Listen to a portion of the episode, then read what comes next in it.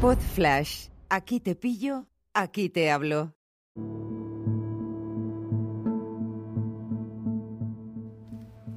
Hola a todos, ¿qué tal? ¿Cómo estáis? Muy buenos días. Hoy es 29 de agosto. Sí, son casi las 8 de la mañana, aquí dando el paseíto matinal. Hoy quiero hablaros de varias cosas que pasaron ayer. Ayer fuimos a. hicimos un plan de cine de verano y fuimos a ver una película muy mítica que es D'Artagnan y los tres mosqueperros. Um, yo estuve durante muchos años de mi infancia pensando que era así el nombre de verdad. Y, y bueno, es de los, de los pocos muñequitos de mi infancia con los que yo dormí en alguna ocasión. Un muñeco pequeño de estos que dabas cuerda y que sonaba así. Pues ese tipo de cosas, ¿vale?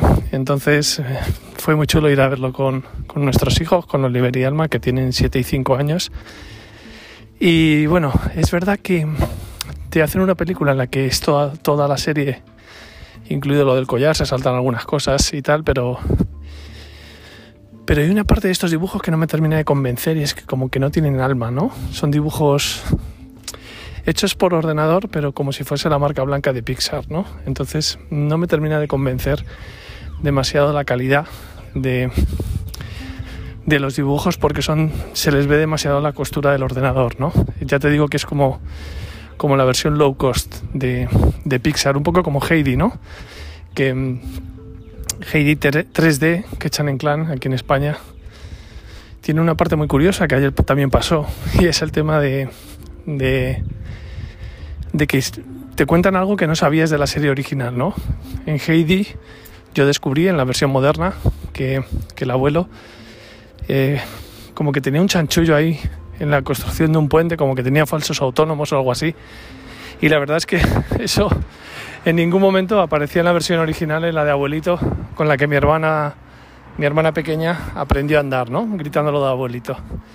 Y luego, por otro lado, tenemos el tema de, en caso de la peli de ayer, de Artacan, tenemos otro, otro cotilleo, que se podría decir, y es el tema de que Milady, la gata esta, que era la mala que hipnotizaba a D'Artagnan, en realidad eres la ex de Portos.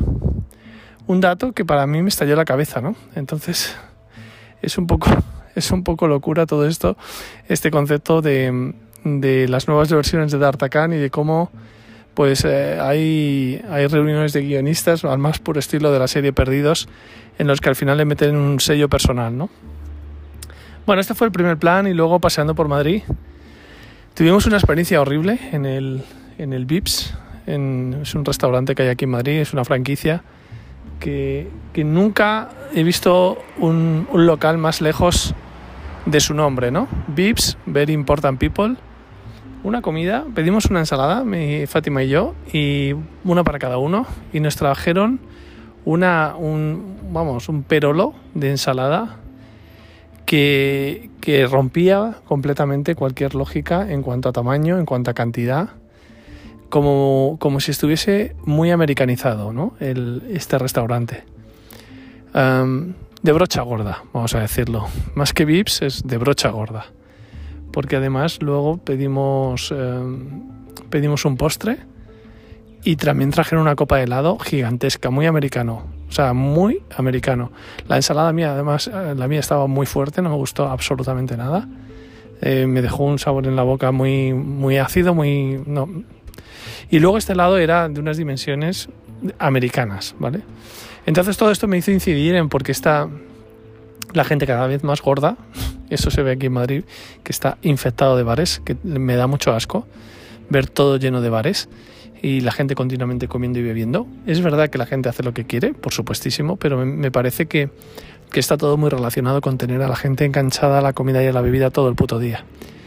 Entonces, en una conversación con nuestro hijo, que también lo ve, ¿no? que hay bares por todas partes, que hay terraza por todas partes, hizo varias reflexiones y una de ellas fue que, ya no va a haber tiendas donde comprar ropa, que ya no va a haber un dentista, no vamos a poder ir al dentista, que no va a haber bibliotecas, porque todo lo que se hace en Madrid es conceder espacio a los bares. ¿no? Entonces, al final, eh, todo está relacionado, ¿no?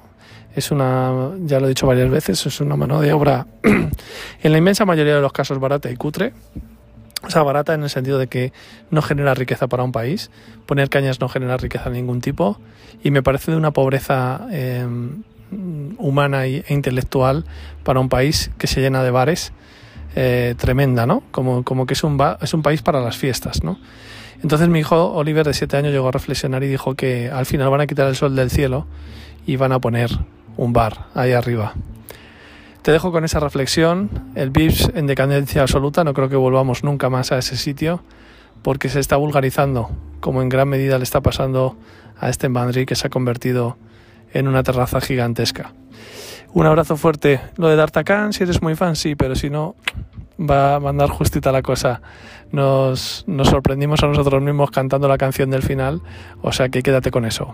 Un abrazo fuerte, buen domingo, chao.